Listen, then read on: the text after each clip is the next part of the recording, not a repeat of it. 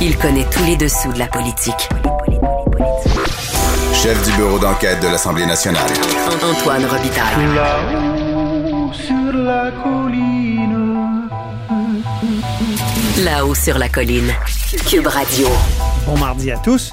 Aujourd'hui à l'émission, la pandémie n'éprouve pas que le système de santé, le réseau de l'éducation et les apprentissages en ont beaucoup souffert aussi. Du temps précieux a été perdu et certains, dont moi, pensent que nous devrions utiliser les jours de la relâche annuelle pour combler ce retard. On en discute avec la présidente de la Centrale des syndicats du Québec, Sonia Etier. Mais d'abord, mais d'abord, parlons histoire.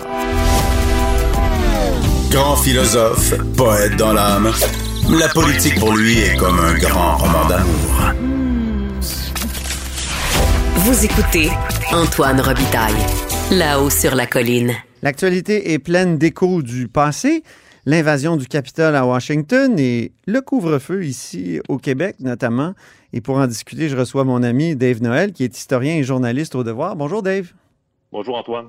Donc, euh, c'est pas la première fois qu'un Parlement est envahi comme ça, comme ça a été le cas à Washington par euh, des barbares, disons-le, euh, est un cas nous, à nous proposer, à nous exposer. Le Capitole a quand même été incendié en 1814.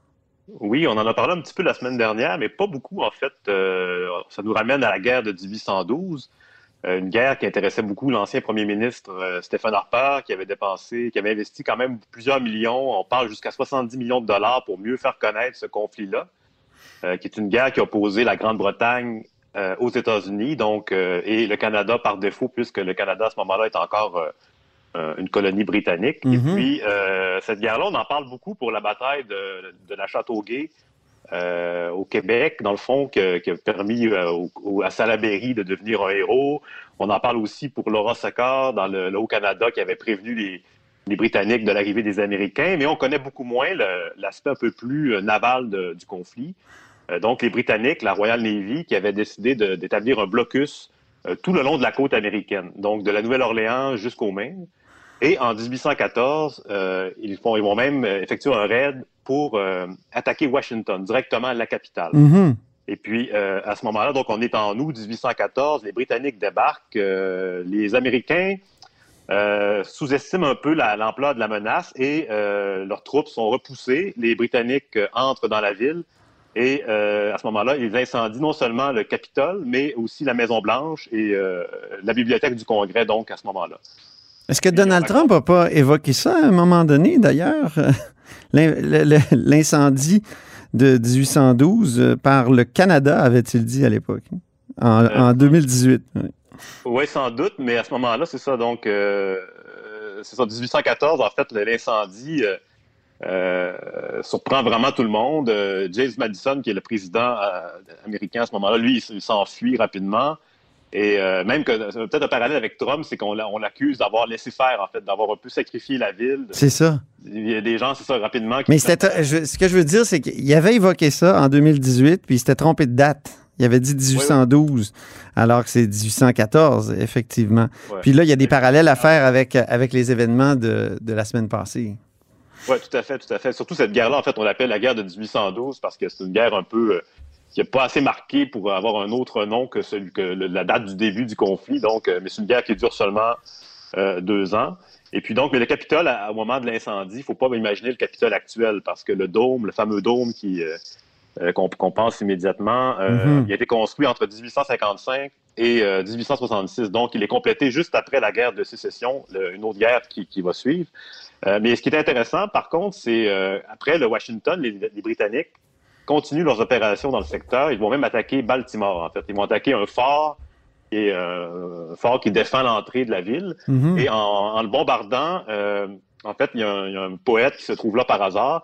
Et lui, il, euh, il voit le drapeau américain flotter malgré les bombardements. Et c'est ce qui va inspirer l'hymne national américain, en fait. Quand on parle de, de- du drapeau qui flotte toujours malgré les obus, ça, fait, ça- ça fait référence directement à cet épisode-là de 1814 de la guerre de 1812. Ah bon? Et un autre parallèle avec Trump, peut-être, c'est en fait, euh, dans le bureau ovale, euh, le président américain a rapidement installé un, un portrait d'An- d'Andrew Jackson, qui était, le, qui était le septième président américain Euh, les, les, politicologues ont fait beaucoup de parallèles entre les deux présidents. En fait, euh, Jackson est un peu xénophobe et, et les deux ayant un discours anti-élitiste.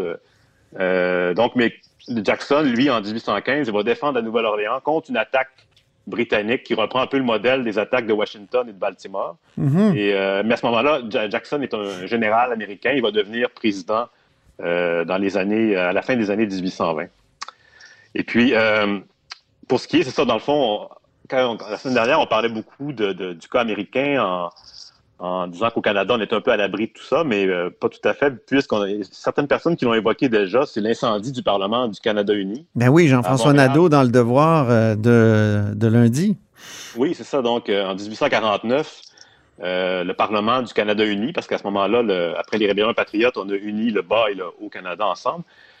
Donc, c'est vraiment un groupe de, de conservateurs anglophones qui décident d'incendier le Parlement euh, en raison d'une loi d'amnistie qui visait les, euh, victimes des répressions militaires de, des rébellions patriotes. Donc, euh, ces gens-là se présentent au Parlement et donc ils, ils l'entrent à l'intérieur et le feu mettent le feu à, l'endroit. Et on a beaucoup parlé en fait des, ça, des 25 000 livres et documents qui ont été détruits dans cet incendie-là. Dont plusieurs documents qui remontaient à l'histoire de la Nouvelle-France, donc des, documents qu'on a perdus à tout jamais. Épouvantable, puis, ça. Oui, c'est ça, c'est vraiment, c'est encore, c'est ça, c'est un autre, un autre niveau que ce qu'on a vu à Washington, parce que là-bas, les gens sont rentrés, mais ça s'est ça s'est terminé là. Heureusement qu'ils prenaient des selfies, comme a dit Jean-François Nadeau. Oui, c'est ça. 1849, malheureusement. Il était occupé à se prendre en photo. Heureusement, ils n'ont pas mis le feu. ils n'ont pas mis le feu à l'endroit. Oui, puis le site, en fait, à Montréal, a été fouillé euh, dans les années 2010. On a trouvé 700 000 objets, des, des, des, des livres calcinés, des, vieilles paires de lunettes. Et euh, donc, c'est ça. Puis la conséquence de 1849 pour Montréal, c'est que la capitale va quitter la ville pour aller Toronto, à Toronto, Québec, euh, puis Ottawa. Donc, c'est vraiment... C'est vraiment une capitale sans domicile fixe au 19e siècle.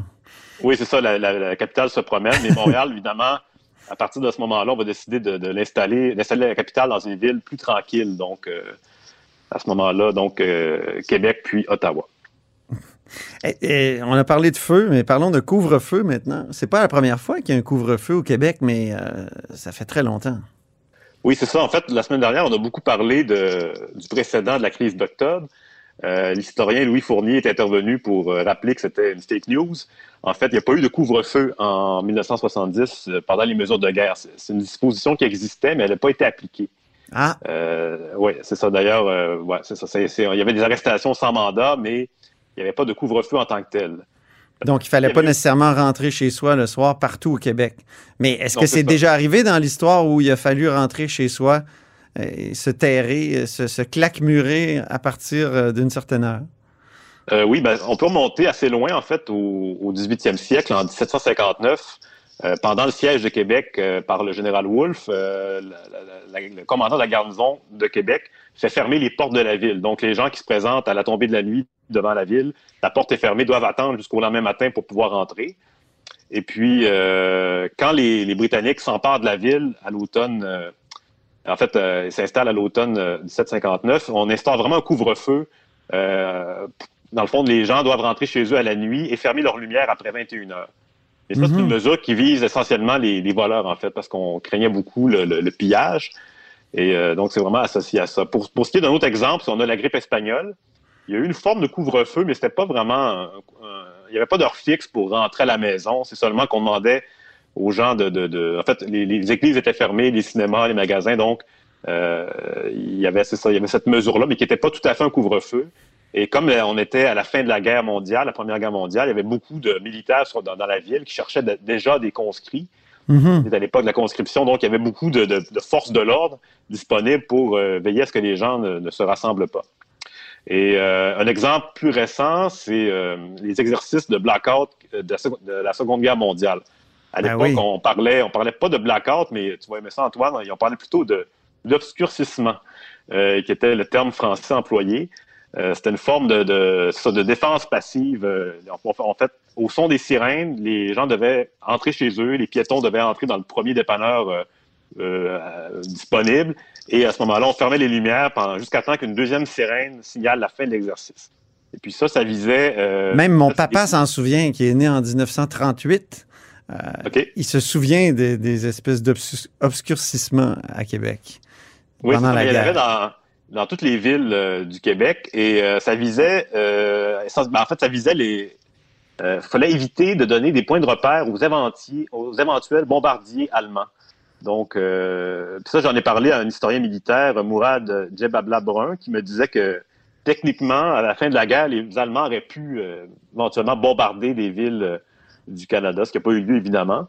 Euh, et aussi, ça c'est plus connu un peu, et c'est même entré dans le folklore, en Gaspésie.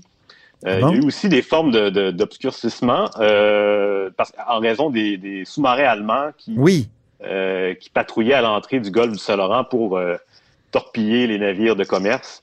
Et puis, euh, il y a eu même en 1942 une ordonnance pour que les gens euh, masquent leurs fenêtres du coucher du soleil jusqu'au matin, à partir de l'île verte jusqu'à Gaspé.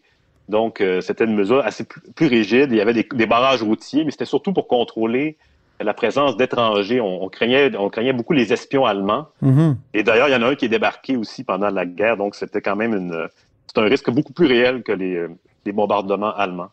Et puis un dernier, euh, dernier exemple que je vais donner, c'est un couvre-feu générationnel. Ah bon? Qu'il y a eu à, Montréal, oui, en 1942. C'était pour les enfants de moins de 14 ans. Euh, ceux qui n'ont pas de cours du soir, ils devaient être accompagnés de leurs parents euh, s'ils sortaient entre 9h et 5h du matin. Pourquoi? en fait, c'était vraiment pour des, raisons de, de bonne mœurs publiques. donc, c'est pour éviter que la jeunesse se erre dans les rues comme ça sans raison. Et puis, dans, dans une, brève que j'ai retrouvée dans le, dans le devoir de l'époque, on disait que les errants et les récalcitrants trouvés dans la rue seront reconduits à leurs parents et les récidivistes seront remis à la cour des jeunes délinquants. Donc, euh, c'était vraiment une, comment dire, une loi qui a été appuyée par le clergé, une mesure, pas une loi, mais une directive qui a été appuyée par, euh, par le clergé à l'époque.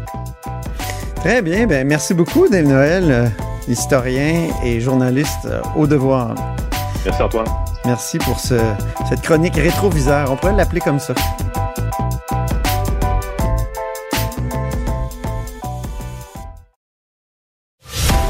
Antoine Robitaille.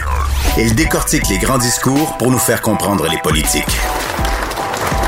Là-haut sur la colline. Dans le réseau de l'éducation, faut-il annuler la semaine de relâche? Moi, je répondais oui ce matin dans ma chronique du journal et ma prochaine invitée, ben, elle n'est pas d'accord. C'est Sonia Etier, présidente de la Centrale des syndicats du Québec. Bonjour. Bonjour. Donc, euh, annuler la relâche, est-ce que ce serait pas nécessaire étant donné qu'on a tellement perdu de temps dans le système d'éducation avec euh, la pandémie? Est-ce qu'on pourrait pas faire un peu de rattrapage pendant cette semaine-là?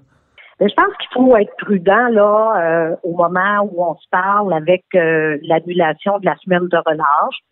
Euh, moi, j'ai constaté vendredi dernier que le plan que le ministre de l'Éducation nous a annoncé pour le rattrapage scolaire, là, d'ailleurs, je lui ai donné la mention A pour ce plan. Oui, oui. Parce que oui, parce que D'abord, euh, on va se concentrer sur euh, les savoirs essentiels et ça, ça c'est primordial mhm. d'une part. Et de, la, le deuxième élément que, euh, que, le ministre a annoncé, c'est l'annulation des examens du ministère. Et ça, là, c'est vraiment là beaucoup, beaucoup, beaucoup de temps que, les, que le personnel enseignant doit passer avec les élèves pour euh, faire les, ce qu'on appelle les tâches complexes. Là. Ça, mhm. ça prend au, moins deux semaines là, à la fin de l'année pour euh, et, c'est très stressant pour les jeunes. Donc, moi, je pense que ces deux éléments-là, plus le fait d'avoir ajouté euh, du tutorat, on serait attendu à ce qu'ils nous annoncent des sommes pour ajouter du personnel professionnel pour aider davantage au rattrapage scolaire et à, la santé mentale. Mais il reste que moi, je pense que les ingrédients principaux sont là pour euh, faire en sorte que euh, l'an prochain, on reparte euh, correctement l'année scolaire.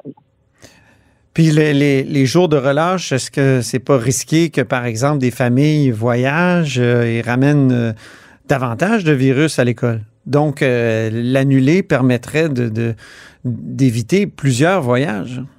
Ben, je pense que euh, peut-être que je suis un petit peu euh, imprudente en vous disant ça, mais je pense que les gens vont plutôt euh, faire attention à, la suite de la période de reconfinement qu'on vit là, mm-hmm. parce qu'il y a eu des cas de, de transmission à cause justement d'imprudence là que certains citoyennes et citoyens ont fait pendant la période des fêtes. Moi, je pense que les parents vont probablement en profiter pour se donner du temps avec leurs enfants à la maison. Euh, et peut-être qu'on on, aura un peu, un peu plus de liberté. Mais il me semble qu'ils ont juste fait ça dans la dernière année, avoir du temps à la maison avec les ben, enfants pense qu'on n'a pas eu. Les élèves s'ennuient de, leurs amis. Euh, c'est ce que le premier ministre disait hier, que les élèves étaient contents de, rentrer parce que depuis le 17 décembre, ils n'avaient pas vu leurs amis. Ah, je comprends. Puis euh, je, moi-même, je, suis une enseignante là, euh, qui, n'a pas enseigné depuis quand même quelques années, mais je, je, comprends tout à fait comment les, les enfants, les, les adolescents qui vont rentrer à l'école la semaine prochaine ont besoin de d'être avec les, les, les, amis, de toute la question euh, euh, sociale, là, ça pour moi c'est primordial.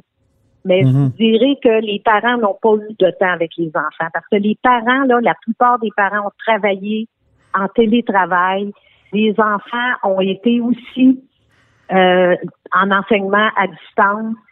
C'était très complexe pour les parents de gérer ça, puis ce l'est encore actuellement. Mm-hmm. Et je pense que les cinq jours là qu'on va pouvoir prendre euh, pour un peu se reposer puis prendre du temps euh, et, ne pas avoir l'inquiétude là de qu'est-ce qui va se passer parce que tout, tout le long là des fêtes, les parents ne savaient pas, euh, de même que, que, que tout le personnel, comment on s'enlignerait là euh, pour le, janvier? Est-ce que on serait encore en, enseignement à distance pour euh, un bout de temps? Les parents, qu'est-ce qu'on fait si on, est travailleur essentiel, puis l'enfant est à la maison? Comment comment on, gère ça? Moi, je pense que les gens méritent bien cette semaine-là en mars. Mm-hmm. Je pense que, comme je vous dis, là, les mesures que le ministre a amenées, ce sont des ingrédients qui vont faire, qui vont être aidants pour euh, qu'on reparte du bon pied euh, l'an prochain. Mais est-ce qu'on a des mesures à long terme? Parce que c'est un peu ce que ce que lui reprochent les oppositions, c'est que c'est des, des cataplasmes sur des, jambes de bois, euh, souvent. C'est ce qu'on dit dans les oppositions. Est-ce que c'est ben, assez à long terme? Ben, moi, je pense que là, on est dans des, mesures exceptionnelles, là, et on est en temps de pandémie. Puis je pense que déjà de se d'avoir un, plan là qui, qui est autre que de gérer à la petite semaine, mais que de se rendre jusqu'à la fin juin en ayant, comme je vous disais tout à l'heure, les, les ingrédients essentiels pour que les, les jeunes puissent réussir leur année scolaire et déjà euh, on, on, se projette là euh, pour l'année prochaine, pour l'année scolaire 2021-22. Ouais. Et là, en 2021-22, ben là, je pense que on va pouvoir, le ministre va pouvoir euh, euh, remettre sur les rails là les choses euh, importantes, comme par exemple là, les examens du ministère. Le, et là, on a reporté le, le, bulletin, hein, comme on sait. On a le, premier bulletin est reporté de deux semaines. Et le deuxième bulletin va compter davantage pour aider les jeunes étant donné qu'ils vont être dans des, dans des situations d'apprentissage qui vont être plus euh, plus. Est-ce que ça prendrait, ma... oui. Madame est-ce que ça prendrait pas un, un, espèce de grand sommet pour euh, justement discuter de la, la relance? il y a des comités qui pensent à la relance économique, mais la, la, relance scolaire, euh, est-ce que ça prendrait pas justement une sorte de grand sommet là, comme on, on en a le secret au Québec? Je pense que non. Moi, je pense que l'important, là, c'est que on a des experts hein, qui, sont euh, sur le terrain, là, qui, sont les le personnel enseignant, le personnel de soutien professionnel. Il y a des. Je pense que le ministre de l'Éducation, ce qu'il faut qu'il fasse, c'est de travailler avec les partenaires pour euh, remettre l'éducation sur ses rails. Ça, pour moi, c'est primordial. Mhm. Euh, et, et c'est ça qui est gagnant. Puis remarquez qu'il y a beaucoup de solutions que la, la FSE, la CSQ euh, ont apportées euh, au ministre de l'Éducation qui, euh, qui finalement ont été retenues puis qui sont des, des solutions gagnantes. Par exemple? Donc, ben, par exemple, comme toute la question des savoirs essentiels, Mhm. euh, je pense que ça, euh, c'est très, très, très, très pertinent. On en a fait aussi sur euh, la santé et la sécurité. Euh, tu sais, par exemple, euh, nous, très tôt, on a, on a demandé euh, que les jeunes portent des masques, etc. Ça a été long. Mais, euh, Et les que purificateurs d'air, êtes-vous satisfait de sa réponse au ministre qui dit que ça peut être même pas du dommageable? tout, pas du tout. Non, ça, euh, les explications qui nous ont été données, là, moi, j'ai qualifié ça de cousu avec du gros fil blanc. Mhm. Et euh, je lui ai attribué la mention échec là-dessus parce que les, les arguments, on les achète pas. Puis on, on se dit, ben il faut qu'il continue à, à réfléchir à- là-dessus, là, parce que on sait là, le, le- c'est euh, la, la COVID est, est- est transmise par aérosol, donc les- ça peut être une solution les purificateurs d'air là.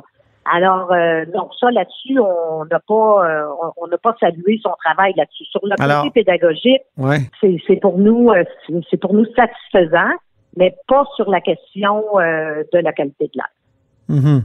Mais du côté des enseignants, Madame Etier, euh, on nous dit que c'est pas égal. Des parents nous écrivent, nous disent qu'il y a des professeurs qui sont très actifs, euh, ont beaucoup euh, euh, déployé d'énergie pour euh, compenser là, les, les difficultés de la pandémie, mais d'autres euh, ont été un peu à la traîne, non?